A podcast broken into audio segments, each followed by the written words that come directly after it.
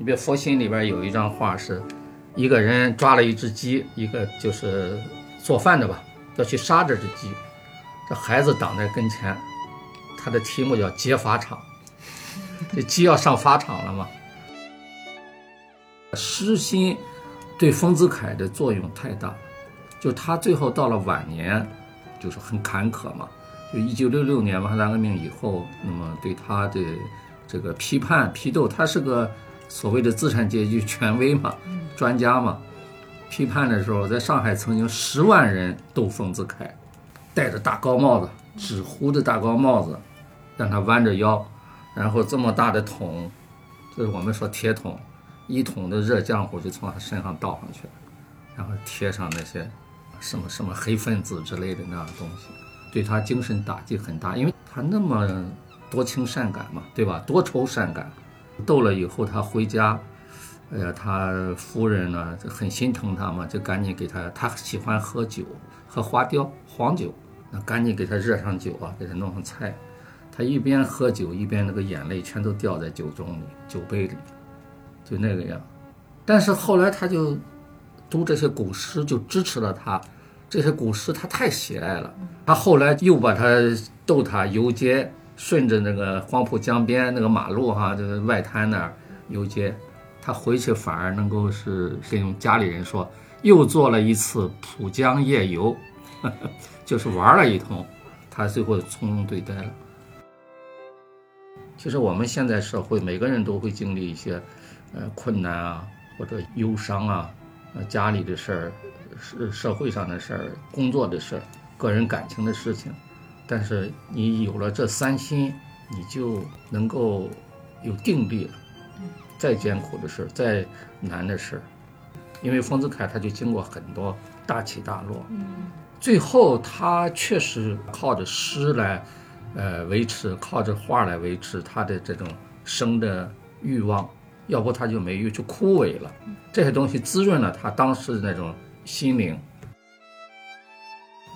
你好，这里是活字文化编辑部独立策划制作的播客《活字电波》，我是阿廖，我是小雪。哎，我们今天录节目其实是在一个周一，而且今天北京还有一点雾霾啊，听起来就是一个有点压抑的一天。但其实我今天非常期待我们想要聊的这个话题。我们今天要聊的是一本丰子恺先生的文集，叫《三心集》。这个“心”就是心脏的“心”啊。其实我觉得可能丰子恺这个名字很多人都听过，但是有可能是。年轻人啊，不是对他特别熟悉，但是我觉得我们这个时代恰恰就是更需要丰子恺来帮我们透一口气儿出来。就在不管是今天这样一个压抑的天气，还是现在这样一个紧张的时代里，我觉得它能帮我们获得暂时的抽离。呃，大家可以点开那个我们封面图，我们播客的封面就是这个三星级的书封，它现在就在我手上，你你可能看不到它有多好看。当时这个书我记得刚入库的时候。我们有同事路过看到了，然后他一眼就认出来，说这个这谁编的？这个是汪老师编的吧？一看就是汪老师做的书。呃，所以今天我们也把三星级的这个编者汪佳明老师请来了我们活字电波。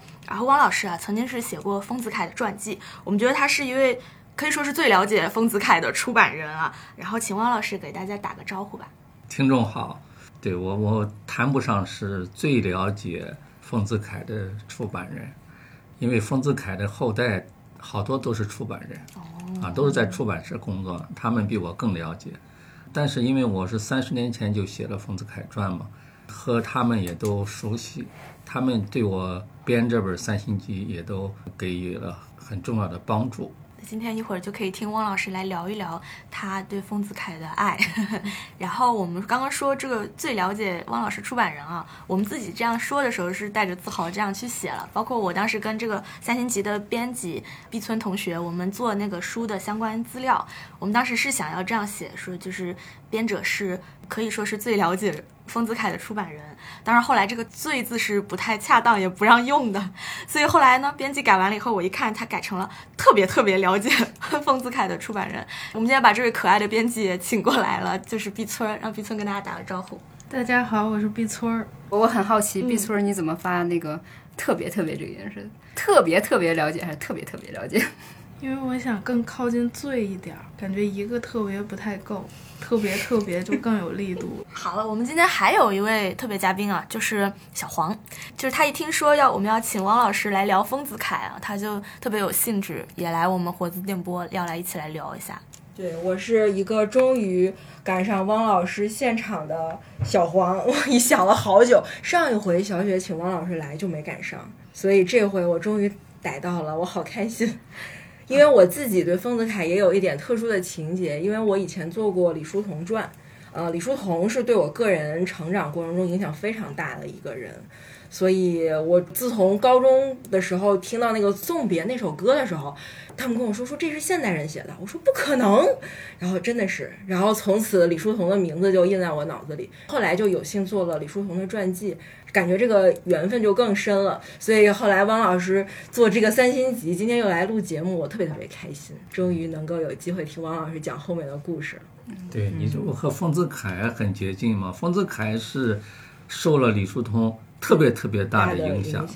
对，你不是也是对你？我是，但是他是比较好，他是可以跟在老师身边，感受老师的这个教诲啊。但我我们这种隔了很久很久的人，就只能私塾，就是从他的这个遗泽里面感受到一点温暖，就是一点点力量。我觉得也对我的生命产生了很大的影响。所以我想，汪老师肯定对丰子恺也有这种感情。嗯，是。说到丰子恺，就不得不说李叔同。嗯。因为李叔同对丰子恺的影响太大了。对，这个丰子恺在上学的时候呢，就遇到了李叔同这样的老师。嗯，那么他是跟他学美术，但是他最后说了，我不仅跟他学美术，跟李叔同学做人，那种认真，那种真诚。当然，李叔同就很神奇嘛。嗯，后边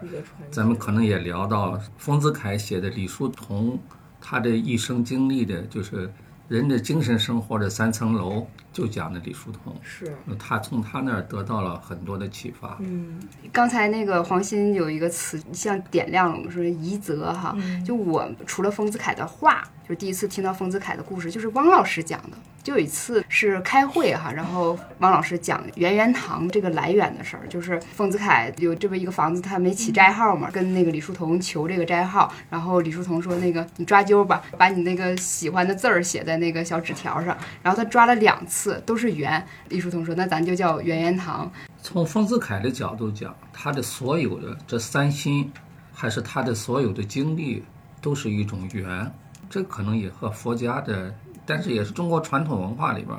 我们都讲有缘分哈，嗯，结婚也叫姻缘，都是缘，所以他和李叔同就是缘，他怎么会碰到李叔同呢？这是丰子恺的特点，他老问为什么。前面咱们也交流过，我说他小时候很小的时候还是个小孩儿，就是五六岁的时候，大人带着他坐船，他自己手里拿个玩具不倒翁，不小心掉到水里去了。那他就睡觉也在想，就是怎么也忘不了这个事儿了。就说这个不倒翁掉到水里，他会什么结果呢？他是被别人打鱼的打去了，还是就在水底下就烂掉了？反正他是拿不回来了嘛。但是再怎么着，他是有个去处，有个结果。但这个结果，哎呀，可惜永远不知道了。那么他上小学了，和同学在树林里玩。折一个树枝，玩嘛，玩完了就把它扔了，就走了。走了几步又不行，又回来了，是吧？我这和他告个别。为什么我折了这个树枝，不折别的树枝呢？那我和他有缘分啊，对吧？他就想，但是他又想，这个树枝，那么我扔了它，它将来到哪去了呢？被人拾去烧了吗？烧了以后，那灰上哪去了呢？他就会想这些问题。上小学的时候写毛笔字嘛，如果写了，比如说写了一个“春蚕到死丝方尽”，写完了以后觉得写的不好，他就拿到蜡烛上把它烧了，烧了那个纸的灰就飘起来了，啊，他突然又想了，这个我现在就想恢复，就不烧它，再把它恢复原样，我即便是皇帝，我即便是神仙也做不到那么这个纸灰的。飞到天上以后，那个“春”字上哪去了？那个“残”字上哪去了？它总有个去处，对吧？嗯。但是呢，永远不知道了。就这么一个人。后来再大一点儿，他出去要坐火车，火车上呢有个陌生人在同位儿，那火车两个人一排嘛，有一个，他就会想，我为什么会和他同位儿呢？为什么不和别人同位儿呢？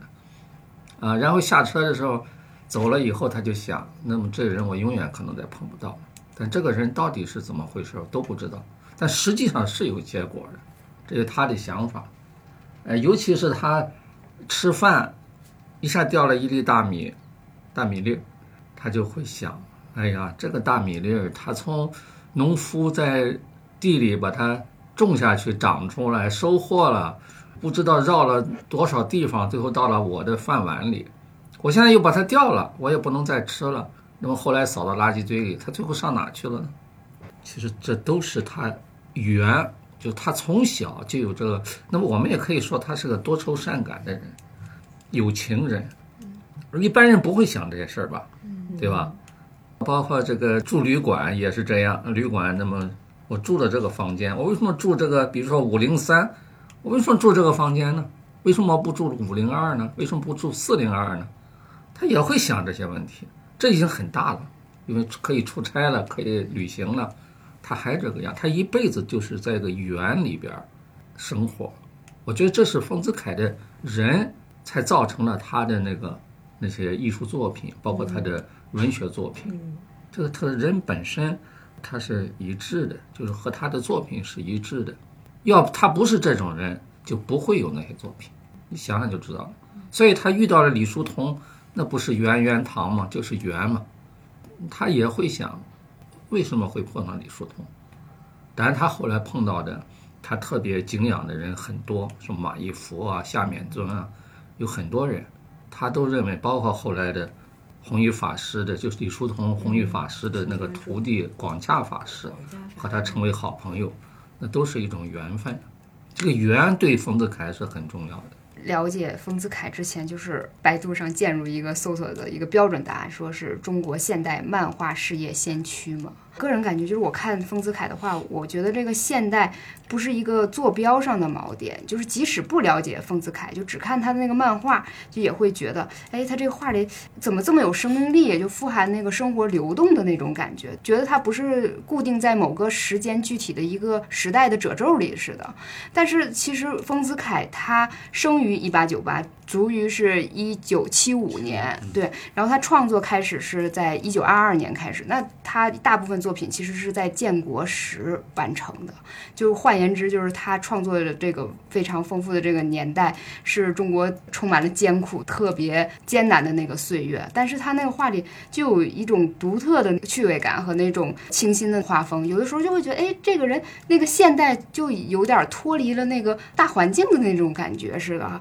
看了这本书。这个三星集以后，我才自己可能就是说给这个问题一个解答，就是因为这位画家他创作的那个三大主题，就是这里边提取出来的诗心、童心和佛心，所以这些东西让他超越了一个苦难的一个时代哈。所以我想知道这三心就是王老师您是怎么提取出来的？呃，你提这个刚才你讲的这段话里边含着好几个问题。如果了解丰子恺的话，就会发现，比如说你先说他是一个。呃，漫画的开拓者或者一个一个坐标，但是我们现在对漫画的理解，并不是丰子恺这样的画，而且不但是中国，全世界的漫画，如果叫漫画的话，实际都讲的是讽刺与幽默，嗯，就是批评现实啊，夸张一下，对吧？嗯，那抗战当中，我们也有很多漫画，比如说，包括那些日本兵把他画的那种夸张的他的凶狠。丰子恺也画过类似的，很少。比如说，邻居两家人住在一起，中间弄了些那个带刺的那种铁栏杆，以邻为壑嘛，就是把邻人就想象成了一个坏人，要防备着。他不喜欢这样，这就讽刺嘛，批评嘛。嗯。但是实际上，丰子恺最早的漫画，就是第一张就是画的一个一弯月亮。一个草帘子下边一个桌子上摆着茶壶茶碗，那是他发表的第一张画，而且郑振铎把它命名为漫画。那一既没讽刺也没幽默，他讲的是一种诗意的境界，就古诗的境界。什么月如钩什么的哈，就是讲他是这个样子。那么这些画为什么开初把它叫做漫画？郑振铎把它叫做漫画，朱自清这些人就是丰子恺的朋友也都赞同了这个题目，是因为是把它当做一种很随意的、很简笔的这种画，就是完全随着性情而来的，并不是思想性的，它是一种情绪，一种美的意境，它是画这样的。按说这种画现在不是漫画，但是漫画这个词呢，又恰恰是从它开始的。所以后来把它归于漫画，但实际上，我们现在要区分的话，丰子恺就是个画家。如果说他是漫画家，就有点把他给呃不准确，就是。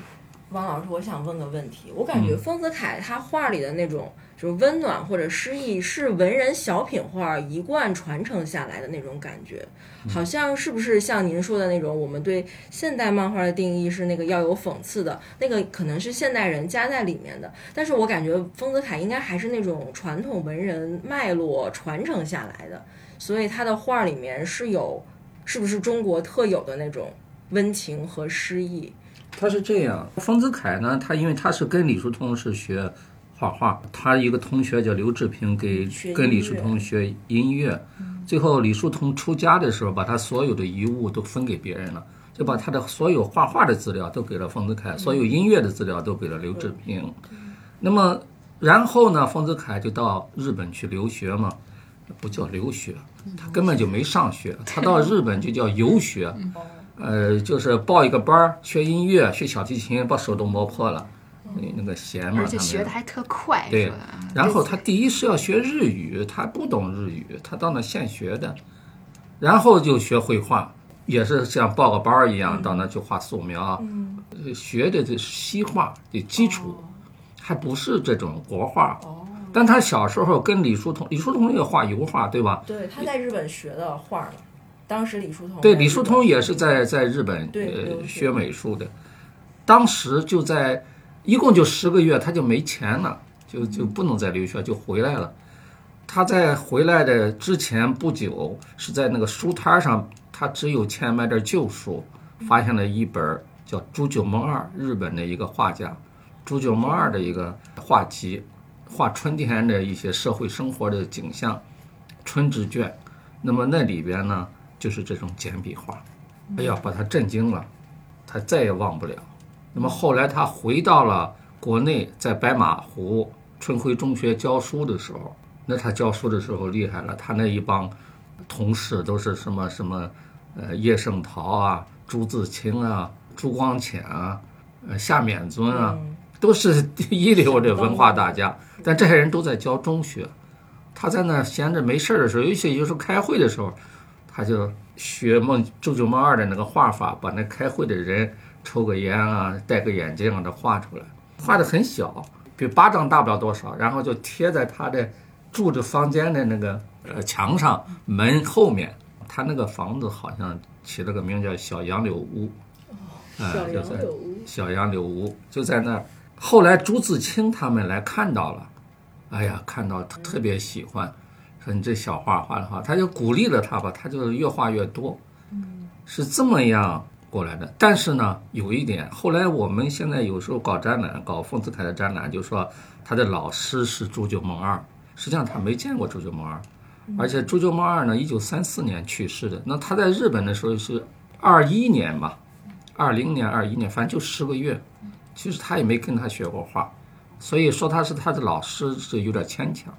我看展览的时候备展，那他们策展。以后在那准备的时候，我都给他们提过这意见。我说你不能叫老师，而且实际上，丰子恺的文化底蕴比朱九毛二要深得多。呃，朱九毛二也是个诗人，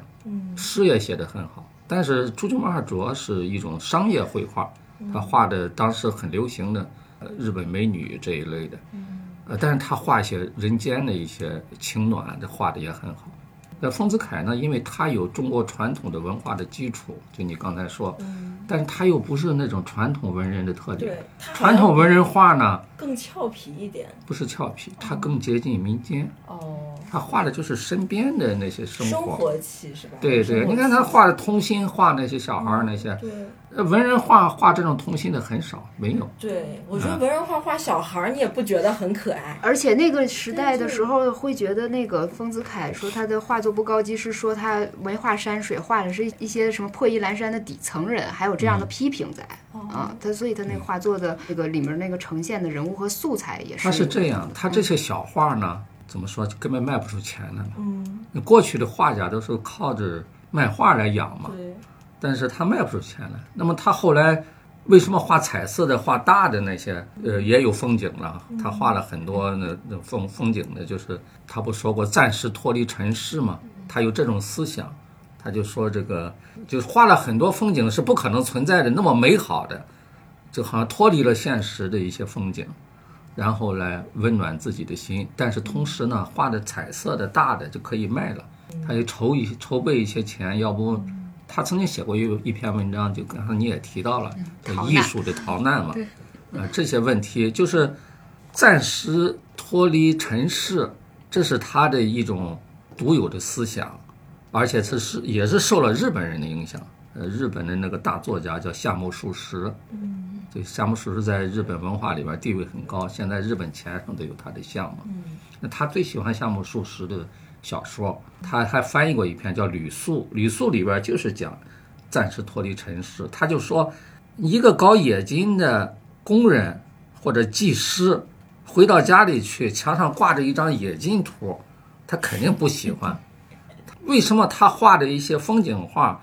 而且就像《桃花源记》这一类的东西，为什么老百姓或者一般的读者都喜欢呢？其实他没有嘛，他就想着脱离他现在的尘世这种生活，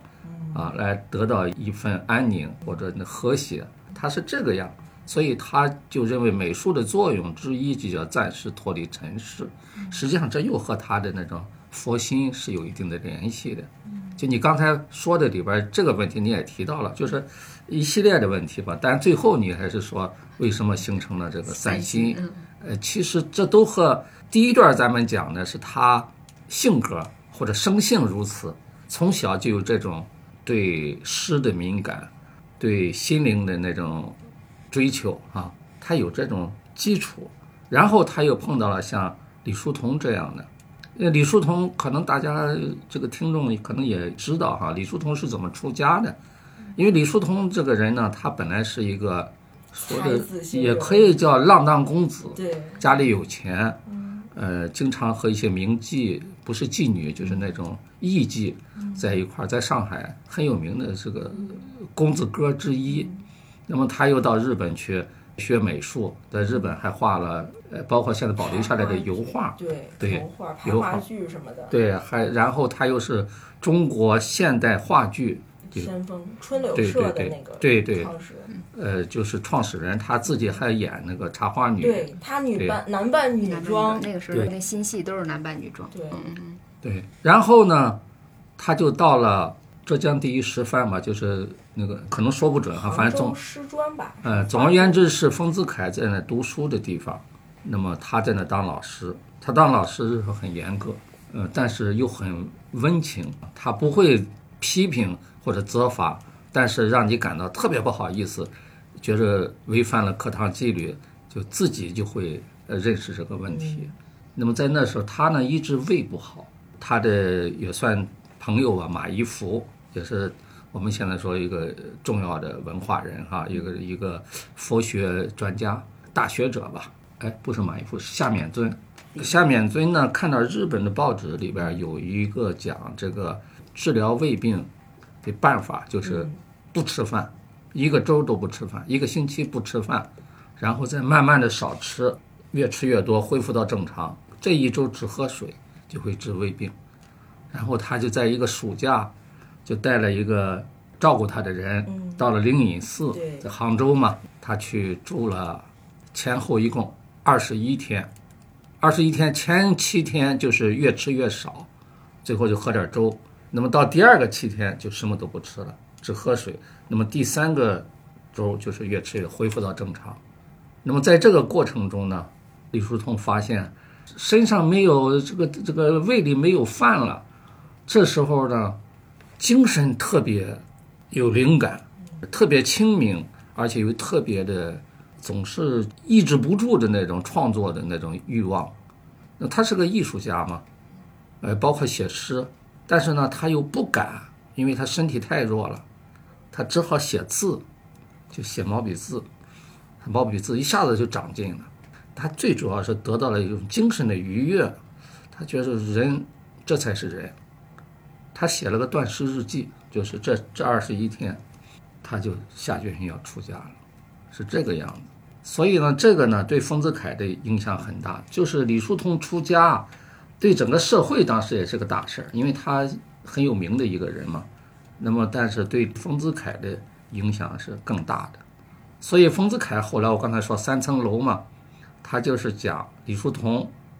在一层楼待过，而且过得很精彩。就是物质生活，啊，普通的社会生活这一层，你看他是一个吟诗作画，又和那些艺妓什么大家的交往，朋友也很多，他过得很好。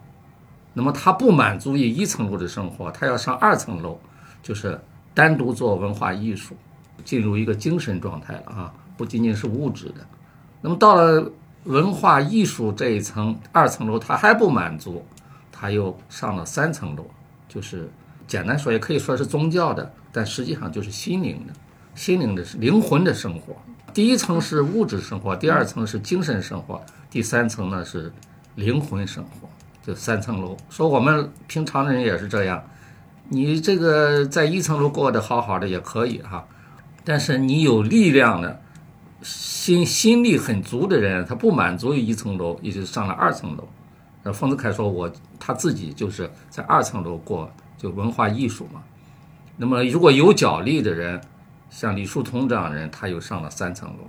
就是人的一生生活的三层楼。其实讲的是李叔同，但是呢，他体会很深。那么说起来呢，这三层楼就是包括了他的，比如说在一层那童心啊、快乐啊，这不就是一层嘛，对吧？现实生活的。”天伦之乐嘛，对吧？那么二层呢，就是他的这个诗心了，文学艺术这方面。那么三层呢，就是他的佛心。他自己实践中没有到达佛心，呃，三层楼，但是他也是跟着弘一法师，就是李叔同，他也皈依佛教，在家的居士，就是不出家的，就这个样子。所以这个都和李叔同，或者他对李叔同的理解有关。这三心。对吧？同心、师心、佛心，就是这个样子。那么我呢，在一九九一年、九二年写这个丰子恺传的时候，当时的题目呢是“文心与佛心”，啊，不是那个是后来中华书局版。那么最早写的这个呢，中华书局版是还要晚，二零一几年出的，那就重新修订版。前面那个叫“文心与佛心”，丰子恺。两个心，对，就是只有两心。那么又过了这么三十年的时间，我对丰子恺的理解哈，因为我呢一直想着，觉着没有一个把我认为的丰子恺的最好的作品放在一起，让你拿到一本书就能够彻底看到丰子恺的代表的作品，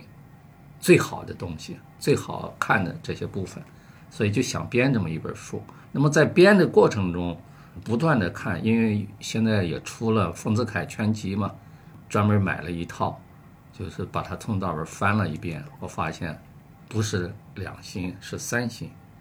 就是这三心。这三心是他的最大的特点。这三星就概括了丰子恺的，不光是漫画，包括他的散文。丰子恺的散文写的特别好，而且最好的一点就是他画出来东西都写成了散文，或者说他写的散文都画成了画。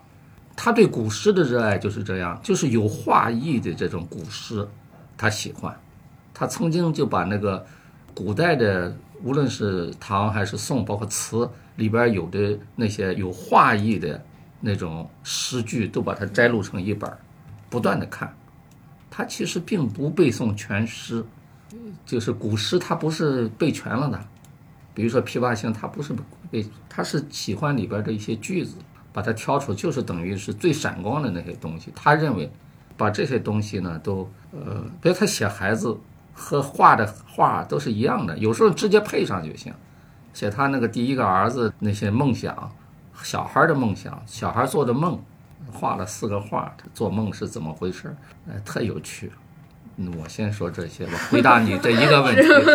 回答了半天。对，我们全都入迷了，就是因为我刚开始看这个书，也是从诗心开始进入嘛。这个我们的编排从诗心开始进入，我的第一反应说，哎，这特别像那个王国维的那个人间词话的那种感觉。呃，对，也是跟小黄交流哈，说我们发现宝藏的丰子恺和宝藏的汪老师，就像那个王国维那第三重境界，蓦然回首，那人却在灯火阑珊处。就是我们就很想找说怎么去更多的去了解好这个李叔同，了解好这个丰子恺，确实发现最了解的人就是经常我们能在办公室看到的王老师。然后我们就用了这个三境界，这个第三境界，这个蓦然回首这一块。哦，那个刚你刚才讲到诗画，这个丰子恺呢，他最初喜欢的诗，我不是说他摘一些最好的句子嘛，是从哪来的呢？就是他看古代的那些诗画、词画、诗画、词画这样的书，就是去去写了很多这个古人写的他对古诗的读的时候的一些感想，特别有一些句子他特别喜欢的，就是不是整个的完整的一首诗，而是这首诗里边的核心的内容。我有印象那篇文章《三星集》里，所以他说，这是我近年来就丰子恺说啊，当时在床中伴侣，就是睡觉的时候看的，以及旅中伴侣，就旅行的路上的伴侣。我睡觉或者出门，几乎少他们不来，就没有不行。虽然我搜罗的本子不多，因为诗画的书很多，我现在有很多，人民文学出过，中华书局也出过，而且通通都已经看过。但我看这些诗画的书呢，好像听留声机唱片，开了一次之后，隔一些时候再开一次，还是好听，或者比第一次听时的兴味更好，理解更深。他就从这开始呢，就把那些句子，呃，迷迷得很。他第一次就是因为生病，拿不动那种很沉的书，他躺在床上嘛，就是给他找的这种他家里存，那会儿都是那种线装书，每一个词画都是十本二十本，一册册拿在手里很轻嘛，刻板的，不是排字的，不是排印的字，是木刻刻板的，那很值钱了。不过已经是比较晚的，明清时候的，嗯，还有民国时候也有，所以他的这个说到诗心啊，这个诗心对丰子恺的作用太大了，就他最后到了晚年，晚年他因为就是很坎坷嘛，就一九六六年文化大革命以后，那么对他的这个批判批斗，他是个所谓的资产阶级权威嘛，专家嘛，批判的时候，在上海曾经十万人斗丰子恺，这个对，然后呢，戴着大高帽子，纸糊的大高帽子，然后把他给让他弯着腰，然后这么大的桶，就是我们说铁桶，一桶的热浆糊就从他身上倒上去了，然后贴上那些什么什么黑分子之类的那样东西，啊、对他精神打击很大，因为他是个很，叫我说他是个很软弱的人，他那么多情善感嘛，对吧？多愁善感，那么这种人呢，他很很，然后他那一次斗了以后，他回家，哎呀，他夫人呢就很心疼他嘛，就赶紧给他，他喜欢喝酒，喝花雕黄酒，啊，每天都喝，那赶紧给他热上酒啊，给他弄上菜，他一边喝酒一边那个眼泪全都掉在酒盅里、酒杯里，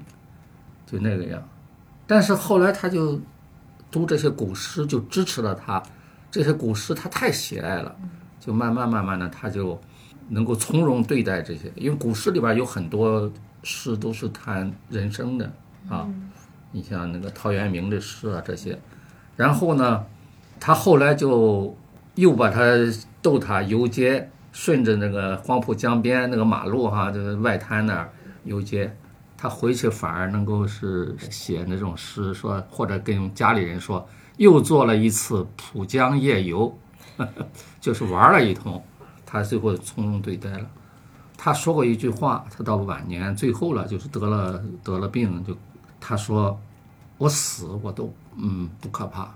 我最遗憾的就是不能再做古诗了。”到这个地步，他对古诗的热爱，就是这个古诗支撑了他。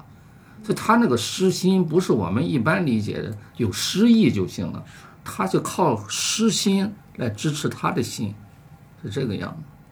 我刚才听汪老师说，我就特别感慨，就是我想想那些诗话，确实是让人读了以后，首先是审美上觉得好，包括像刚才小雪和王老师说的那个三个境界，其实我们知道，最早就是在《人间词话》里，王国维第一回提出的那三个境界，他其实就用了三个古人认为就讲艳情的诗嘛，什么。包括蓦然回首，那人却在灯火阑珊处，好像是讲男女之爱，但是从王国维开始，它就会变成一种凝结着血泪的一种东西。就是他的第一个境界是独上呃独上高楼，望尽天涯路，就是我一直在寻寻觅觅追一个东西。然后第二个境界就是。呃，为伊消得人憔悴，衣带渐宽终不悔。就是我为了我追求的那个东西，我不惜耗费掉我的生命。然后第三个境界就是蓦然回首。我觉得像汪老师说，最后丰子恺的那种，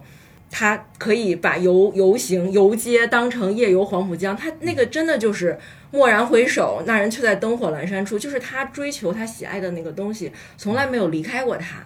所以是这样，我刚才说这个丰子恺实际上是一个说软弱呢，有点贬低吧，就比较柔弱的人，他心很敏感，对他的心敏感，而且他心很软，这种人，他呢有一个特点，我理解的哈，他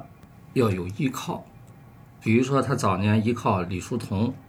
把他的这个他这么柔软的一个人变成了一个就是很有理想、很有追求，但又很平和的人。这李叔同对他作用很大。后来在逃难的时候呢，他恰巧是和马一福同路，他们从他是同乡人，那么到了桐庐，就是靠马车那时候连汽车都没有。那么他们在桐庐的时候，觉得日本人离着还远，他们在那住了几天，就每天呢，但要要防空，就是飞机来轰炸嘛。他们都是早上起来，晚上他不来，飞机不来，白天来。那么早上起来，他们马一夫和他就一起结伴到荒野，就没有房子的地方，他不去炸嘛，也没有人炸了没意义，就到那些草地上、树林的地方，在那坐着聊天儿。马一夫就给他连续几天就讲他的这个一些思想，他对这个中国传统文化的认识，对人生的认识，他都听迷了。他就后来对马一夫很依赖。那后来他到上海，他喜欢给自己的房子起名字，在上海那个叫日月楼。那日月楼里边有有个对联，就是后一句就叫“日月楼里日月长”，那都是马一夫给他写的。马一夫又是个大书法家。那么后来他们分手了，丰子恺就觉着整个这个县城啊，天都黑了，就觉着没有希望了，就他就这种依赖性很强。那么他到了晚年，又是在文革里依靠谁呢？他就依靠这些古诗词、艺术，他对艺术的热爱支撑着他活下去。他每天忙着画画，呃，读诗啊。你反正这些你不能，别人不能说我什么。但他画的那些画呢，也很小心，就是偷偷的画。但是他做了一个最大的事儿，就是护生画集，不是护生画集，他在文革的他去世前不久。翻译了佛教的代表作，叫《大乘起信论》，这个不能让任何人知道，因为你的文革当中，你想想，你翻译这个东西是从啥文翻译成啥文啊？我还说不上，翻译成中文吧，肯定是。他呃，翻译成中文是肯定的，中文，嗯。因为他是个语言的天才。你像他在日本只待了十个月，又学音乐又学美术，然后学日语，结果回来以后，他翻译了大量日本的东西，甚至是他编过一本日汉词典，就是他能做这个样。十个月就而且最了不起的是，他到了晚年，不还不很晚了，但是文革前翻译了《源氏物语》，日本最古老也全世界最早的长篇小说，而且它是古日语，现在日本人都不能看懂，但他翻译了三卷本，他的语言，然后他学了一个月的俄文就翻译了，拿着词典就翻译了《猎人笔记》。现在到现在，在人民文学作为翻译的经典本，就只要出，他们还要出丰子恺的译本，他就学了一个月的俄文，然后又带和他女儿翻译了是四卷本，但三册，就是克罗连科的，就是俄罗斯的一个很好的作家，他的我们这一代人的故事，和他女儿冯依云翻译的，就他有这方面语言的这个天才，所以刚才说《大乘起信论》嘛，他翻译了这个。当然了，还有一个很感人的，就是他说到他的老师李叔同，这个他是古风，就是他继承了古风。什么叫古风呢？就是我的恩师，那么我要就是表达我的对你的敬仰嘛。他在弘一法师五十岁的时候，在上海，弘一法师那会儿已经出家了嘛。见了面以后，他是说他画五十幅画，都是护生，就是保保护生命的，就是等于是佛教不是有叫放生之类的嘛。画五十幅这样的画，要劝大家行善的，给他祝五十岁的生日。然后这个第一集这五十幅画呢，都是弘一法师写的，呃，一幅画边上有弘一法师写的，或者一句话，或者一句诗，弘一法师手写的。他就跟弘一法师约好了，到你六十岁的时候画六十幅，算第二集；您七十岁的时候画七十幅，第三集；八十岁画八十幅，就第四集；九十岁九十幅，第五集；然后一百岁，我给你画一百幅。这不在于弘一法师活多长时间，就是诞辰嘛，诞辰一百岁，为了为了弘，他叫弘法嘛，等于就是弘一法师是可以说近代。宗教，中国佛教里边最了不起的人物，他是这个样子。可是他到了化弘一法师是六十三岁就就去世了，在泉州去世的。你想想，后来他一直到七十岁，他还是画；八十岁还是画；到画九十岁的时候，已经到文革里边了。这种关于佛教的画，你怎么能够他他他偷偷的画？就是刚才说的，他还是有这个精神支持的他。然后到了七四年、七五，他七五年去世的嘛，他就觉得自己活不到弘一法师一百岁的，但他要完成这个事儿，他就预先把那一百幅也画了。他因为本来是下放到干校了，后来因为他有病，年纪又大了，让他回上海，他就每天早晨在家里，就在那个日月楼里，早晨三四点、四五点就起来画，别人都不，连家人都不知道画这些画。画完了以后，托人想方设法把它转寄到新加坡佛教总会的会长广洽法师那里，而广洽法师就是李叔同的弟子。李叔同在泉州去世的时候，他就在身边。后来他和丰子恺，丰子恺也是弘一法师的弟子嘛，那么他们就成为好朋友。在文革前的时候，他也经常画一些佛像。呃，菩萨像寄到新加坡，广洽法师再把这些像呢，给那个普通的信佛的那个众人，这个样，但是他们就会捐一些钱，这个样子，他们关系相当的好。那么他对一个他的恩师，他能做到这个地步，就好像有点像，比如说齐白石，他的那个恩师去世以后，他就画了一百幅画到他坟墓前烧掉了嘛，对吧？这就是古风。但是这也是我们也可以叫做佛心，对吧？那么善良，那么诚恳，重情义的。呃，重情义，对。所以丰子恺他能够成为一个大家，和这些都是有关系的。毕村在编书的过程当中，有哪些就是印象比较深刻的那个文章或者图画，分享一下？一个是刚才那个汪老师提到的暂时脱离尘世，他那个暂时脱离尘世。里面他强调的是暂时，就是一般大家理解的就是我这个人要超脱，要有超越性，要抽离于生活，就是是一种强行的拔高。但是丰子恺说的是我是出去一下，然后我还会再回来，最后就会有一个落脚点，还是一个现实的生活。这个就是他，我觉得跟他的那个三层楼的第三层楼是有关系的。他说第三层楼是人生欲嘛，要探究人生的究竟。这个问题你不可能站在一个完全超越的抽离的角度去看，你必须扎根现实生活，就是你该承受的，你全都得承受。然后你不想接受的东西，但是该到你了，你也要接受，全都这样经历一遭之后。你才能让你的那个人生欲探究出一个答案来，我是这么去理解他的那个暂时，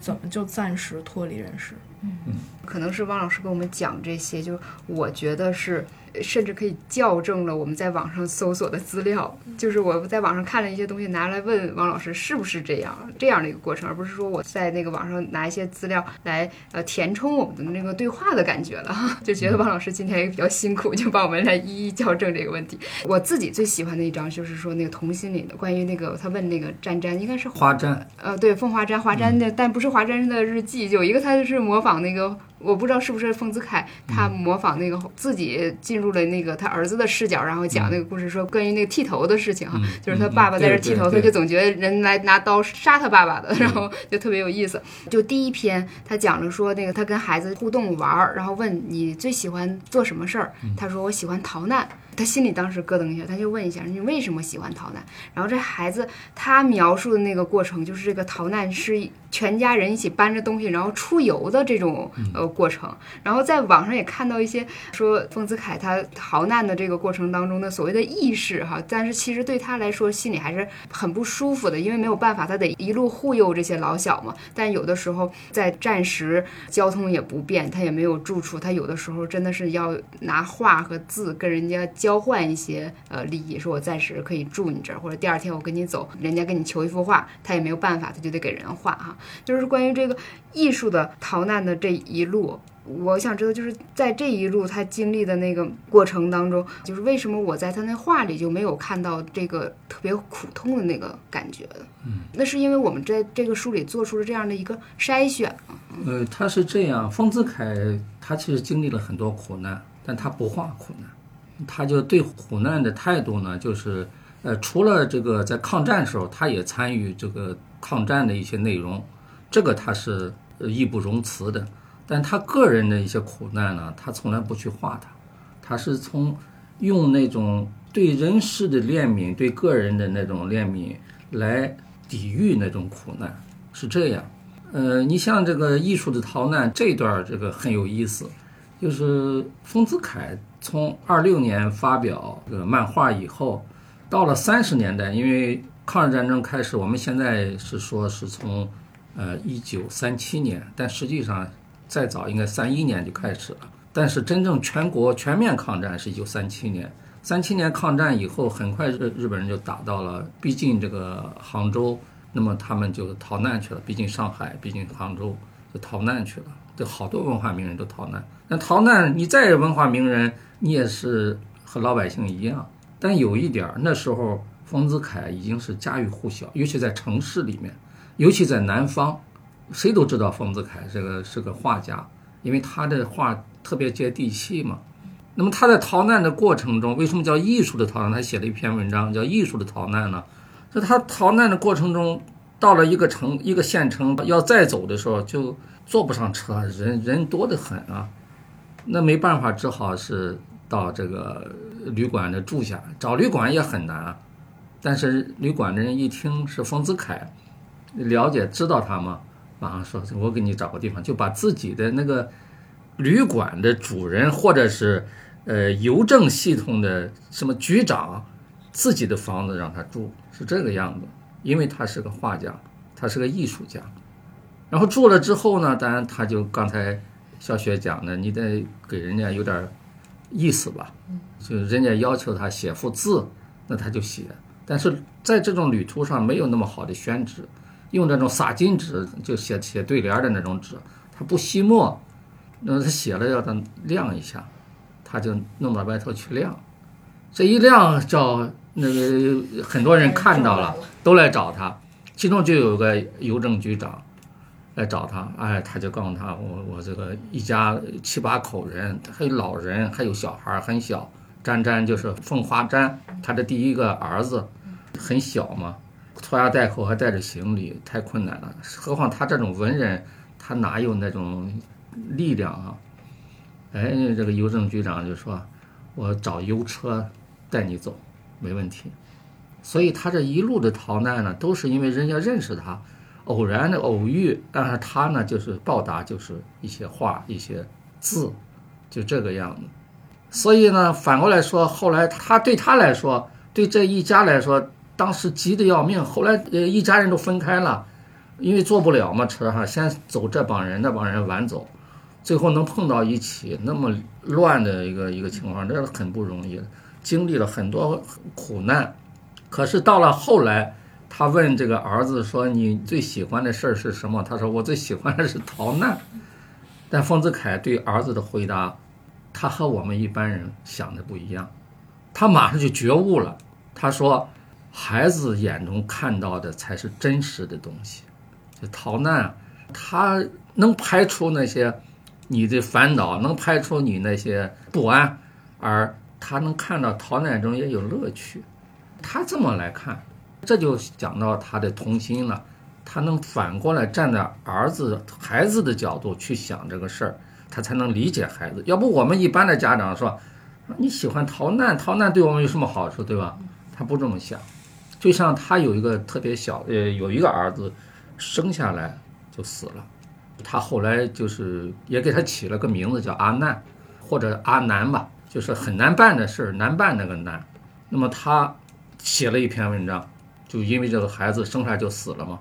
他说他说的是什么呢？说这个孩子呢，他是老天让他来的，但是他来一落世，他就发现这个尘世很不干净，他就干干净净的走了，一点也不染尘。他从这个角度去看。你说这是什么？这就是佛心，但是也有同情。呃，站在这个阿难的角度去理解这种人生的短暂。丰子恺他就是说到底，从包括我一开始讲的那个还是一回事。他就是这种人，他才有这种作品。而他这种人呢，或者叫人性，是我们每个人永远都有的。所以他的作品过了这么多年，我们还会。刚才说到艺术的逃难，就说那时候丰子恺家喻户晓。然后到了五六十年代，就是一九四九年以后，他到上海了。那时候全国都知道他了，他仍旧是家喻户晓。但是文化大革命呢，就批判他嘛，那些画就没人看了，连续好几十年都没人看。这现在是大家关注丰子恺，就是这十几年的事儿，而且又又快到家喻户晓的地步了。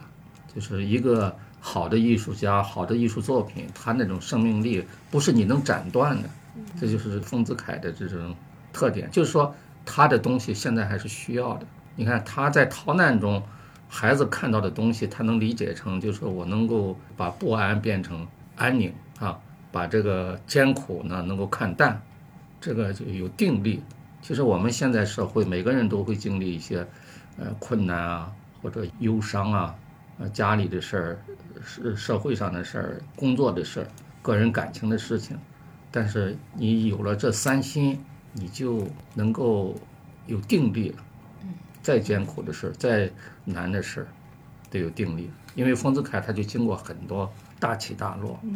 啊，很多事儿。你像抗战中的逃难，然后文革中的挨批斗，那种苦恼，那种什么，最后他确实，我刚才前面讲了，他靠着诗来，呃，维持，靠着画来维持他的这种。生的欲望，要不他就没有，就枯萎了。这些东西滋润了他当时的那种心灵。你比如说，他到了晚年，他和他那个小儿子封新梅，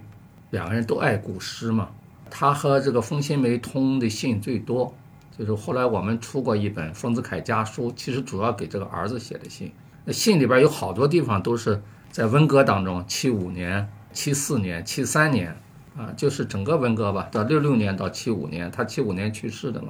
那么和这个儿子通信里边，经常是用诗来做游戏，到这个地步。比如说接龙，就是全用古体诗，而且全用古代的诗的句子，然后还全是五言句。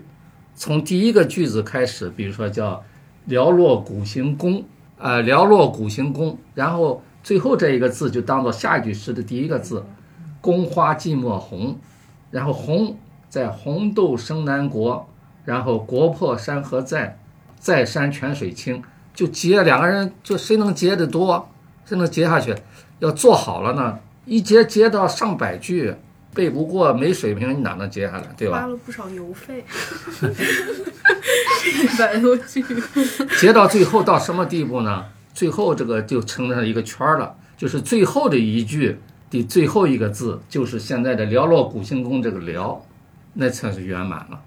但是他这个他没有做完，这这很难做。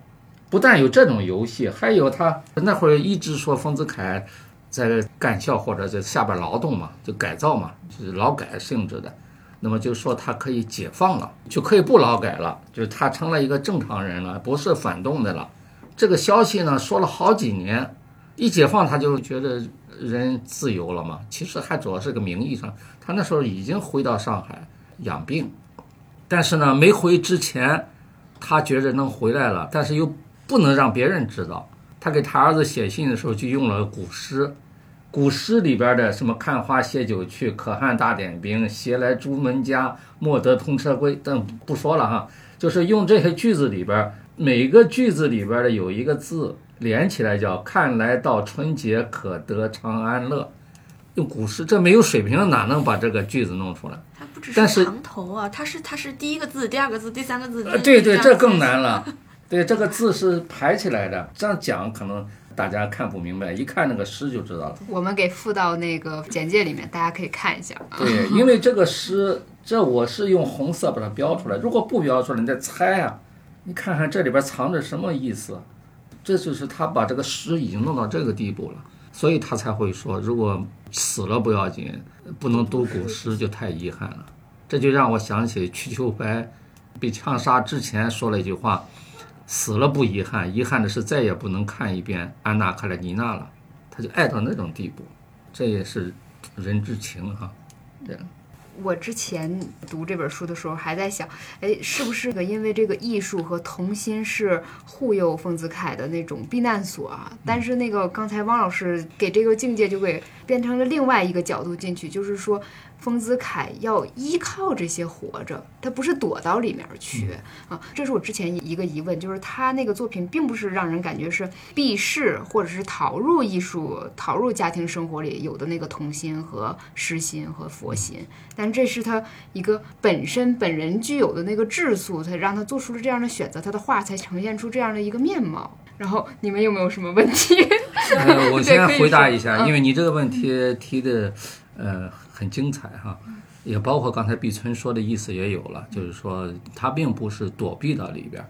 它是一种依靠，而且它也不回避平常的生活。为什么叫暂时脱离人世嘛，对吧？就是他就说人生中是需要艺术，需要幻想，呃，需要乌托邦的，但你不能真的就在乌托邦里，对吧？你像《桃花源记》，大家都喜欢看，但实际它是没有的嘛。刚才我也说到了，你这个这个工厂的人回家又看工厂的图，他就不高兴嘛。为什么好多什么哲学家、科学家、什么文学家都愿意跟丰子恺要那些小画，画的完全和他的工作毫无关系的，这道理是一样。人需要这个东西，人生需要这个东西，也就是这三心都是人性需要的。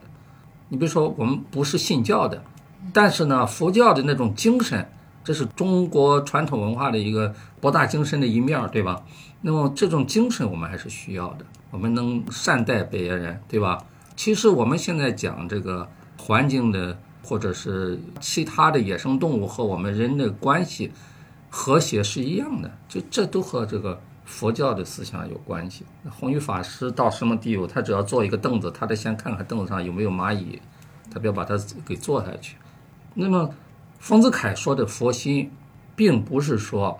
人不杀生，那你你不吃，你什么东西都是生命啊，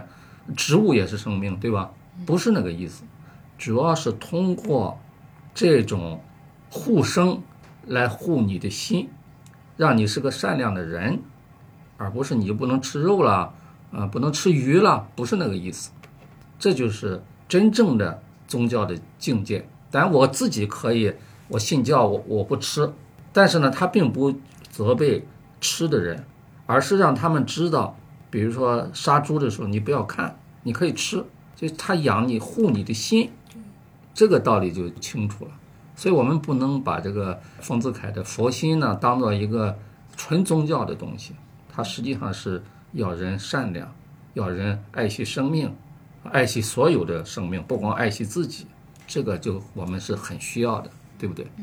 甚至是他这里面，我姑且用了一个词儿，就是一个对待生命的那种平等的态度。就是《三星集》里面收录了一篇散文，就是他有一天正在读书，然后忽然出现一只小蚂蚁，他觉得有点吵着他，说摁死吗？他不可能摁死，但是他一个不小心，那个书折角好像把这个蚂蚁给压到了，他有点是蚂蚁就残疾了，然后他就想了半天，不行，我现在有点着急，我自己。呃，手头做的事儿，我就不能一直思考这蚂蚁，然后他就潜心自己做的事儿。后来等他猛然一抬头的时候，发现那个蚂蚁的小同伴来了，就是拖着这个残了的蚂蚁要去一个安全的地方，在他心里就是形成了一个很大的一个对蚂蚁突然长大起来了，在他眼前成了个巨人一样。对，巨大的蚂蚁，然后就那一他这样的写的很多，那写那个蜜蜂的那个不也是这样吗？偶然这个办公室飞来一只蜜蜂。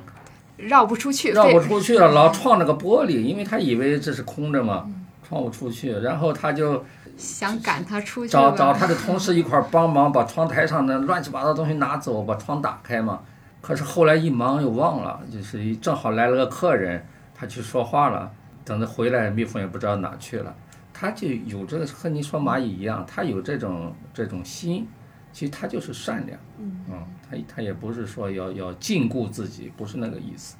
我想要跟王老师问一个问题，其实也是在前阵咱们做那个线下的分享会的时候，听到您说，我才知道，就是说您一开始怎么跟丰子恺结缘，可以用这样说吧，就是一个结缘，然后去编他的传记。您还提到，在一开始是从陌生，就是接到一个像交办的任务一样的这个过程，到突然发现您跟他其实精神上是非常契合的，又能编他的作品，到现在又编他的精选集，就是我想听您再跟大家来聊一聊，因为我觉得这个也是一种奇妙的缘分。真是，因为当年呢，有朋友要应出版社的要求，要组织一批书，写一些就是中国现代。的一些文化文化人的一些传记，呃，约了很多人，然后约到我呢，就交给我的就是丰子恺。哎，我说我其实不怎么了解，看过他的画，我我我怎么写他传记？那朋友就说，我们讨论过，你最适合写丰子恺。哎，我这个话把我给说动了啊，我就去找丰子恺的资料，因为当时有一个呃研究丰子恺的专家叫陈星。他是在杭州师范学院，在那儿他研究丰子恺研究了很多，写过一些文章，呃，写过那些短文，有个小册子叫《潇洒封神》，我一看越看越喜欢。过去虽然喜欢丰子恺的画，但是你不去搜罗呢，你看的并不多。这一搜罗呢，就越看越多。但是呢，还不敢确定自己能写。那么，在一九九一年的四月份，我就专门去了一趟丰子恺的老家。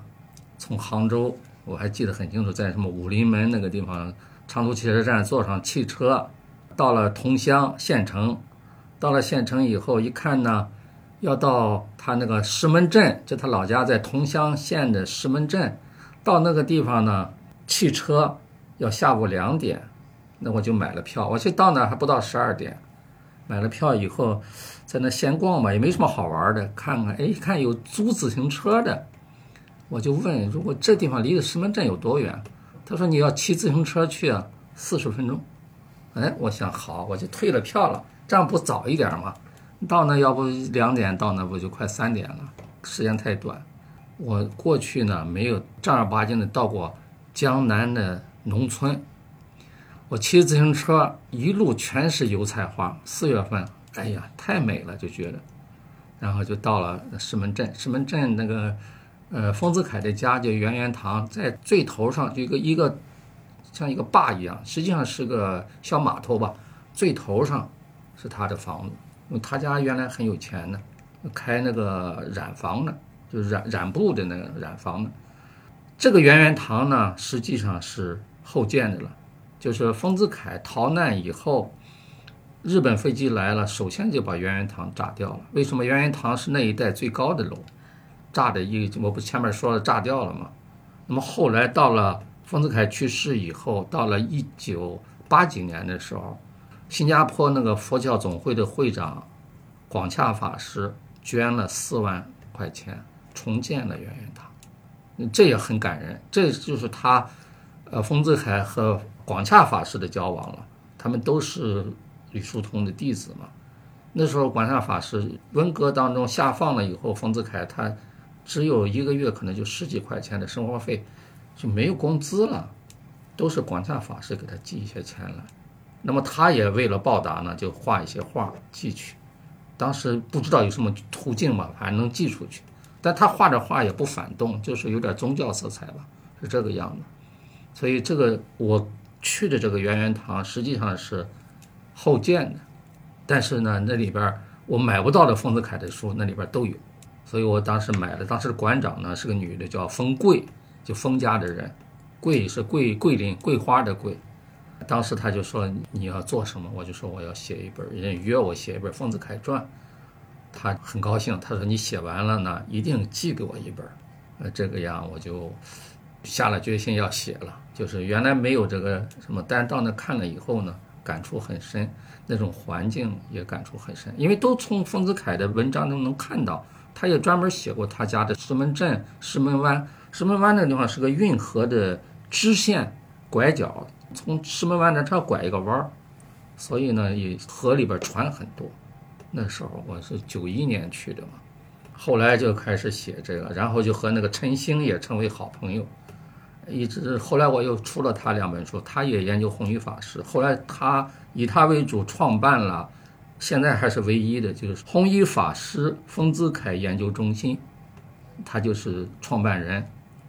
比我小三岁吧，这个一直还是好朋友，他对我的帮助很大。就我要写丰子恺嘛，他是当时的专家，就是现在也是专家，就是这样吧。写了以后，我自己感觉写的时候有一种倾诉的快乐，而且也觉着我写这个写文章的时候喜欢听音乐，不是歌不行哈，没词儿的就是音乐。当时主要听了一盘盛中国的小提琴这个独奏，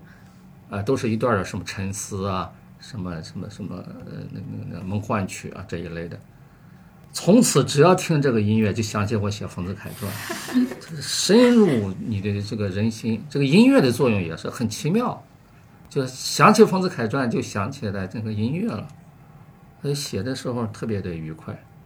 我觉得特别有意思的是，一开始是您的朋友们或者同事们讨论一番，觉得就是汪老师合适，因为感觉可能他们对您的认识或者对您这个人人的感受，一开始就会想到跟丰子恺某些地方是有相近的，就是可能您一开始您也是这个或者说存有这三心的人，所以说 后来能够从他丰子恺这里面看到这些东西，然后也觉得很契合。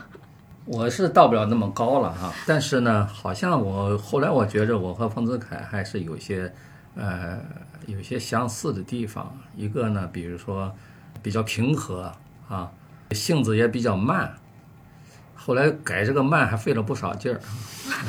就改的快一点。从来是坐火车，那那那那火车不开就不到火车站，类似类似这样的事儿，嗯。缘分很有意思，对这个人人就是这样。哎，我刚才听汪老师说，汪老师说写作过程特别愉快，因为我们做编辑，咱们做编辑都知道，那作者基本上写稿子就会有一个特别痛苦的那个过程，好像怎么写不出来。我听您说整个过程特别愉快，我就想问您大概写了多长时间啊？哦，也没写多长，没写多长时间。前后因为全是业余，每天晚上写。写的时候呢，就是这样，就床边上就是桌子，是坐在床上写，前面是桌子嘛。写累了就睡，往后一躺，睡一会儿又起来。那您这个过程有有觉得，比如说什么地方进行不下去？因为那个年代好像搜集资料也没有那么容易。嗯，还可以，因为当时出了一套丰子恺文集，就是浙江教育和浙江文艺合出的七本。有四本是艺术卷，有三本是文学卷。因为丰子恺是把自己的生平的故事都写成了散文，所以就参考那一些，然后加上自己的感受。因为我写了几本传记，呃，孙犁的、什么托尔斯泰的，我我觉得我写传记呢，因为资料都在那摆着，你要这么罗列上去就没意思了，而且你等于是抄袭别人嘛。我是要选一个点。比如我刚才为什么要强调丰子恺小时候以来那种多愁善感？其实我也有这个问题。我小时候第一次看那插画女的小说，一周都吃不下饭去。我还现在能想起来，在我们家那个有个小，我们叫小屋，黑黑洞洞在里边看，看了以后心情很坏，就死了嘛，后来那个插花女嘛，就强调丰子恺的这个特点。我写托尔泰也是，托尔泰他就是一个心灵永远不安的人，而且年轻的时候放荡不羁，赌钱玩女人什么的，后来是个道德至上的人，对吧？但是我就。所有有关托尔泰这方面的心灵的挣扎，包括他自己写的文章、写的日记，心灵的挣扎的方面，我都把它挑出来，就突出这一点。丰子恺呢，我就是突出他这种多愁善感，其实还不是他的和睦，那不是最重要的。严格讲呢，他就是个多情的人，叫软弱不合适嘛，说叫柔弱，是这种人，突出他这个特点，你就还原了他的人。你才能够写传记嘛，就是这个样。我当时就是觉着，反正和他有一点接近吧，就这种感觉，所以写的时候是很愉快。我我说倾诉的呃愉快嘛，那种感觉。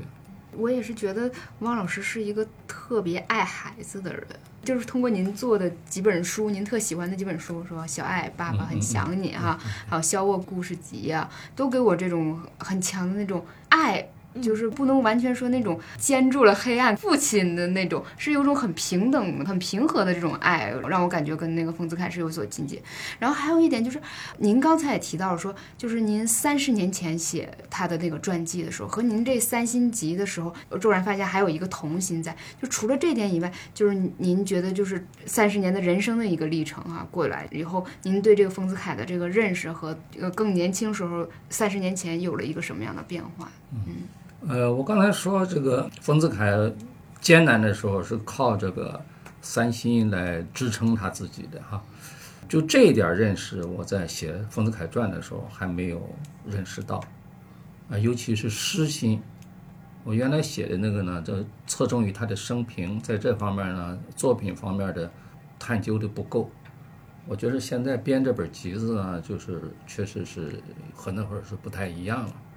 但这也在于这三十年来，其实也不断的接触和丰子恺有关的人，包括他家里人。再就是不断的知道出了全集嘛，全集五十卷呢，就是没有那个条件。那时候，这确实现在条件也也，包括他设计的封面，我也专门写过文章。这里边在传记里都没提这些，他封面设计的当时影响很大。我觉得现在看也都很好。他设计封面很多很多的，嗯，老六编了一本嘛。丰子恺的封面集笔记本，我选，他也选，但我写的文章，所以对丰子恺的认识就是越来越越对越深了。就是随着时代的发展，确实也有思想方面的变化。那时候对丰子恺和现在对丰子恺的不一样。而且我写的时候，那丰子恺还不热，就是他我不是说淡了吗？真正热是二零零零年以后。尤其是和谐社会要用的那些图，包括政府也在用嘛，对，用的很多，包括在马路上都有。其实过去丰子恺就是这么被，那个丰子恺在五六十年代家喻户晓，得有故事嘛，他自己写过。六零年元旦那一天，他出去办事情，那会儿还没有那么方便的出租车什么的，他就还是坐那种人力车。人力车呢，他坐上以后，那个拉车的。呃，一边跑着一边跟他聊天儿。他说：“老先生，你这么大把胡子哈，你你贵姓啊？”他说：“我姓封啊。”那个拉车的就说：“哎，我知道一个画家姓封。”他说：“就是我。”哎，那个特高兴，正好走到路过一个文具商店。他说：“老先生，你等我一会儿行不行？”他说：“行。”他就进去买了一本笔记本，出来，能不能给我写个字儿，留个念？那丰子恺就给他画了个小画，写上字就给他了，他就赶紧放到怀里揣着，拉车到了目的地了，下了车，丰子恺要付钱，他坚决不要，嗯，他就坚决要给，两个人就争起来了，然后民警看这出什么事儿了，就过来了，一看还是这么一个情况，当然丰子恺最后坚决留下钱，行这种人情，但主要是表现他确实是一个家喻户晓的这么。那拉车的都知道他，对吧？他不是说我们文人才知道他，文化人才知道。这个丰子恺，这他是真正的人民艺术家，所以他现在能够这个样呢，就是其实现在还是老百姓都能看他的东西。但我觉得还不够，所以我们再出三星级，进一步的去宣传。他的书已经出的很多了，但是从三星级的角度，三星的角度，而且把他的精彩的作品放在一本里头，用这种设计方法让大家读读起来轻松愉快，还没有。是因为在豆瓣上，所有关于丰子恺的图书哈，得说，因为丰子恺太宝藏了，不光他自己出的书，还是所有人给他出的传记，均分都在八点五以上。就是呃都会打很高的分儿，然后有一本好像打到九点七八、九点八、九点七，嗯，对，是丰子恺自己编的，说小学生读本，结果大家都特喜欢。我就觉得三星级是一个特别良心的一个瓶装的艺术画册，嗯，就是拿起来又很轻便，但是每翻一一页都有那种清风拂面的，离你最近的那个艺术品。的那个感觉，这是我觉得那个三星级自己本书装帧和那个给人带来的那种又轻松又愉悦，然后读进去又能深深走进你心底的那种感觉。哦，谢谢谢谢，因为想确实是想做到这样，但是还是不容易的哈。现在基本上能够，就我也觉得还基本上满意吧。因为我最后我在那个这个书的后记里写哈，我说三星其实最后就是一星。就是三心是相通的，这个你比如说他的童心嘛，他自己说过一句话，他说：“我的孩子们，憧憬于你们的生活的我，痴心要为你们永远挽留黄金时代在这册子里。”就他画的孩子的生活嘛，他要保留下来，永久保留下来。可是这真不过像蜘蛛网落花，略微保留一点春的痕迹而已。到你们懂得我这片心情的时候，你们早已不是这样的人。我的话在世间也无可印证了，这是何等悲哀的事儿啊！你看他的童心，但他同时也有，又有那种，我们也可以说有有点忧伤吧。这种还是多愁善感嘛。他他和那个佛心有相通的，实际上，但是也不能说佛就是消极的，但是呢，他确实是有一种忧愁在里边。我曾经说过一句话，后来还有人不同意哈，但但我还是这么认为。我说最美的音乐都是忧伤的，就是忧伤实际上是我们文艺里边的一个很重要的元素，包括好的画也是这样。其实这就是丰子恺的这种淡淡的这种忧伤。你想想，诗心里边也包含着佛心，比如说他曾经说咱们前面议论的那个“暂时忘却尘世”。暂时忘忘却尘世，他画的那些画都有诗，都配着诗。比如说，他画一个画，一个房子前面草地上一个小石桌，三个人在喝酒，然后石桌是四面的嘛，那一面有一棵梅花。他说，三个人喝酒要留一面给梅花，梅花陪着他们喝酒，把它人性化了。这种环境很优美，其实可能自然现实中你很难找到这种环境。然后他是在这个画一个呃草房，就不叫草房，它叫草庐，实际上是一个瓦房吧。住在这儿，但门前呢有一棵巨大巨大很高的松树，他就写一首诗，就是写一两句诗，就说要把这个松树留给鸟来安家啊，然后让鸟来养子孙。这种人和鸟共存。觉得人生活在这种环境里多么美好啊！善也有了，美也有了，对吧？通心也有了，他这三心实际上是互通的，这是丰子恺最大的特点。我就觉得哈，过去我们出书出丰子恺的书，真正能把它说透，呃，把它最大的特点表现出来，我说很多书都不够，因为我们这之前是廖晨在那我们。跟作者、读者讨论的，那就就是，哎，前天晚上吧，对，那时候的感觉就这样。我觉得讨论完以后，包括我，我也感觉到很大的收获。虽然是我算是主讲嘉宾，但是呢，那些读者他们的感觉，就是通过那一场活动，起码在座的人，也包括网络上的，大家对丰子恺到底怎么回事是明白了的，就明白这三心就是丰子恺最大的特点，那他的作品的。奥妙之处，呃，往往我们会说画的像芥子园啊，呃，它来源于什么煮酒梦二啊，这些都是次要的。实际上，它的表达那当然它的水平高，那么其他的方面主要它的内心就这三心，这个是绝对的。如果没这三心，你画的再好，技术再高，没有用。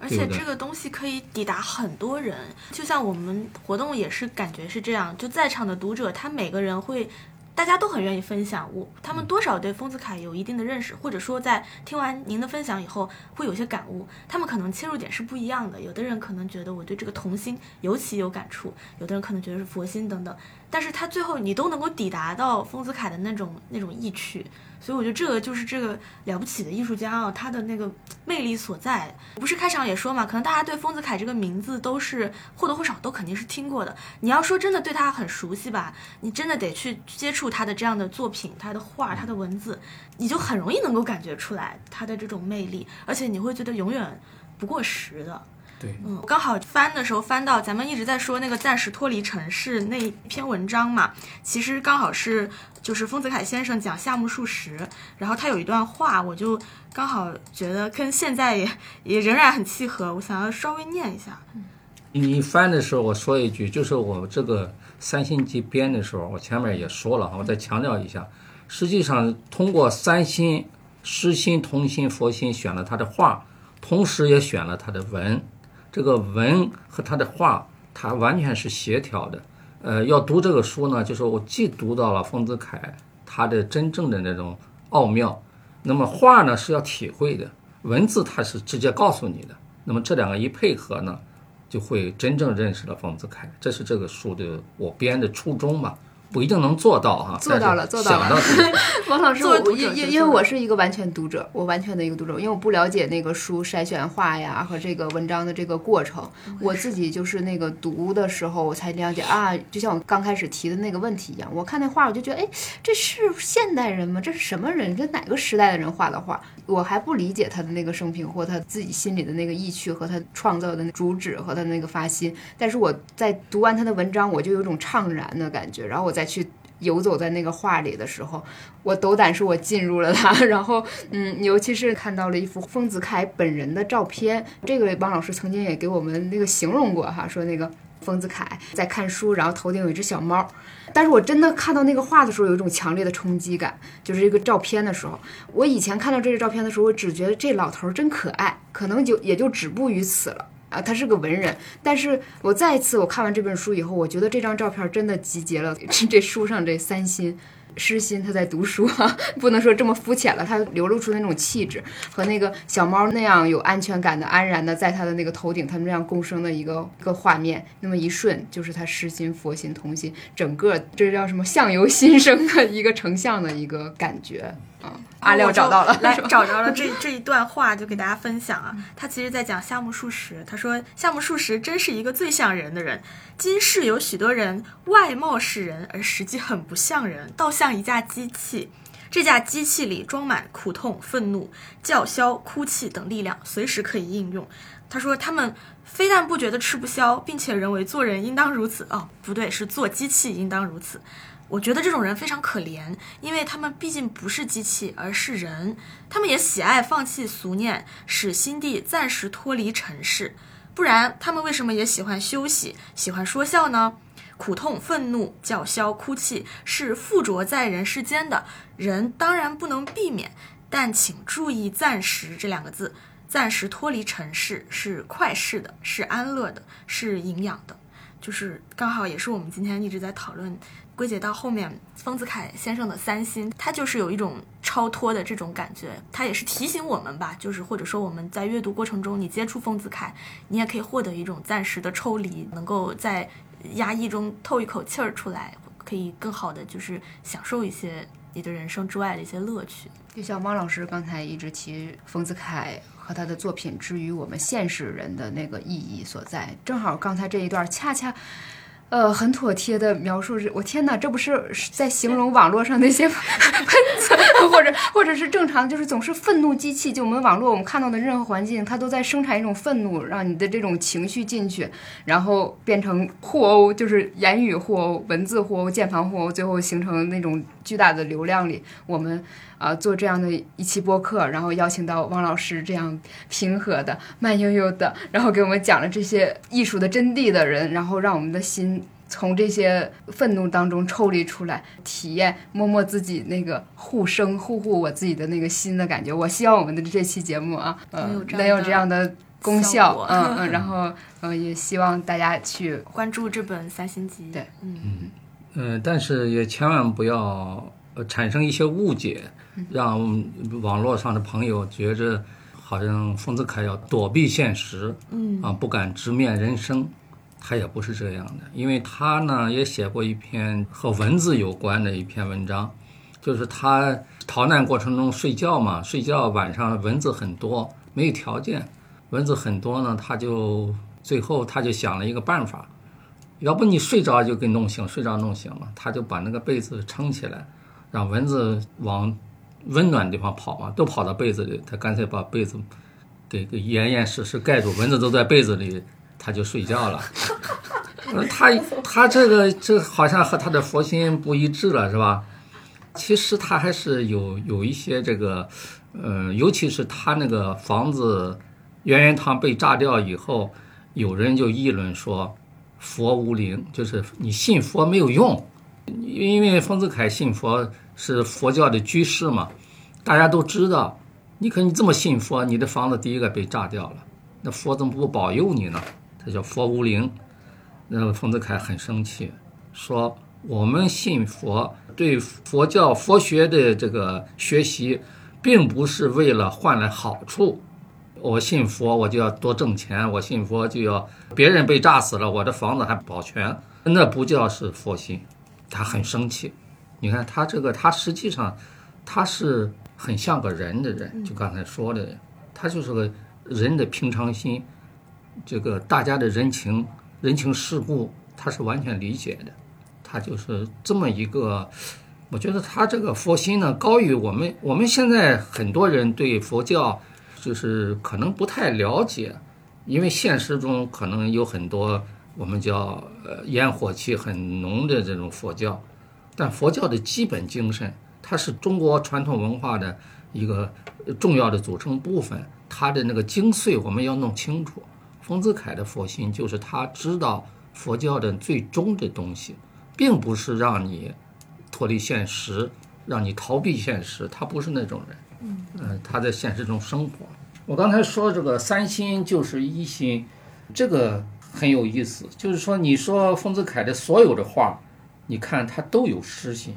就是同心的画也好，佛心的画也好。你比如佛心里边有一张画是。一个人抓了一只鸡，一个就是做饭的吧，要去杀这只鸡，这孩子挡在跟前，他的题目叫劫法场，这鸡要上法场了嘛。然后还有一张画是，要要杀一只羊，这张是个母羊，然后那小羊都在栏杆里边看着，一脸忧伤的样子，这个意思就是说你你不能杀我母亲，啊类似这样的。其实里边都含着，既是互生的，但是它确实有，还是有一些，我们说诗意里边有，就包含着情意，还有情意在里边。我刚才说三心都是诗心，我想起来那个朱自清对这个丰子恺的画的一句话，呃，特别的好。朱自清说：“我们都爱你的漫画有诗意。”就说丰子恺的漫画，一幅幅的漫画。就如一首首的小诗，带核的小诗，有核心哈，有有有吃的桃核，我们叫哈，就是它带核的小诗。你将诗的世界东一林西一找的揭露出来，我们就像吃橄榄似的，老咂着那味儿。就是他的所有的话都有诗意，但是他的话呢又有童心，他的话呢又有佛心。前天做活动的时候，有一个读者啊，他站起来发言，他提了一个他的见解，他说你这三心很好，呃，而且他正好对应上了真善美，童心就是真，赤子之心嘛，真心嘛，这个佛心就是善，实心呢就是美，哎，这个给我很大的启发，它真对应上这个真善美了。那我们讲人世间最好的东西就是真善美嘛。所以他这三心就是真善美。那么你读这样的东西，你永远，呃，我有个体会啊，好的东西，你读次数越多，你收到的营养越多，它不会消失，而且会发展。就你因为你第一遍读可能不太懂嘛，或者理理解的不深，你老是去读它，你就会坏的东西，你很快就够了。那些些什么下流的、低俗的、黄色的东西，你再黄色不能到什么地步？很快就到头了，对吧？所以丰子恺的东西，它就是好东西，你值得你反复的阅读，反复的去看，拿在手边。那么我们做三星级的时候，在这方面考虑的很多，就是让你读的时候能够赏心悦目，能够把他画的类似的画放在一页上，比如说四五幅画在一打开的那一页上，就等于是两页嘛，让你去体会他那种在不同的时候画同样内容的时候心情，而且摆放的特别的优雅，这就牵扯到我们那个设计师哈陈小娟。改了无数的遍，一一张一张图调，呃，位置左一点右一点，在设计师这里边动一点，别人看的没什么效果，但是呢，他一调，你就能感觉出来他的就就舒服了。这样来设计丰子恺的画的书也没有，因为一般的把它画一一页就放一张，一页放一张，对吧？那我们现在是两页打破中锋页就摆放的特别的赏心悦目。说碧村，你是责编，你有这感觉吧？嗯，啊，这个这一点很重要。对。好，那那我自己我都得概括一下啊。除了这三心以外，这本书里你还能看到我们活字编辑们的良心。对良心之作啊！不论是说我们集结的文章，还是我们呃筛选出来的画作，还是我们制作的这个过程，包括今天，我觉得我都。需要刻意收束一下，暂时就可以告一段落，因为我怕把王老师给累着。这我们就已经聊了接近俩俩小时了啊。对，就是说起来他，我们就滔滔不绝；说起来他，我们一会儿我们眼睛里就是因为。马老师讲了一些丰子恺的际遇，哈，我我们也眼含泪花，就是眼眼眼圈红红的，一会儿又感觉特别心悦，看出来，嗯，对，所以这本书真的是我们诚心、充满良心的推荐给大家来阅读，嗯，然后也特别感谢今天我们能请到汪老师来火字电波来跟大家来分享这个书背后的故事，包括给大家再次去介绍关于丰子恺的这些魅力所在，也感谢今天的另外两位嘉宾，感谢这个大家的收听。今天的节目就到这里，谢谢大家。好，我看小黄脸上的那个微笑，今天作为学生们的我们都非常非常的心满意足。然后谢谢王老师，希望王老师常来。对，对，其实还真还有很多故事。您没讲够，再出下集。你看丰子恺写那个《赤心国》多好。嗯。就说这个人的那个国家，就有点《桃花源记》是那个国家人的心都是透明的。你要坏了就是黑心，好才是红心，一切都隐隐藏不了。这种我一直说可以编成绘本，这个故事，那很神奇嘛。这生活在山里边，就像桃花源一样。他写的一个一个算是一个散文吧，这小说似的。这是他想象的美好的那种人之间的那种关系，应该是赤诚相见的，要不你不知道他是黑心还是红心呢，对吧？就他会有这种幻想，这就是他的一个，也可以叫佛心嘛，对吧？就像小孩的视野去看事情一样，觉得很直观的、很直接的。对他，他特善于从孩子的角度，这不多说了啊，我就是说随便再引这么一个话题，不一定用在这里边。好的，好的。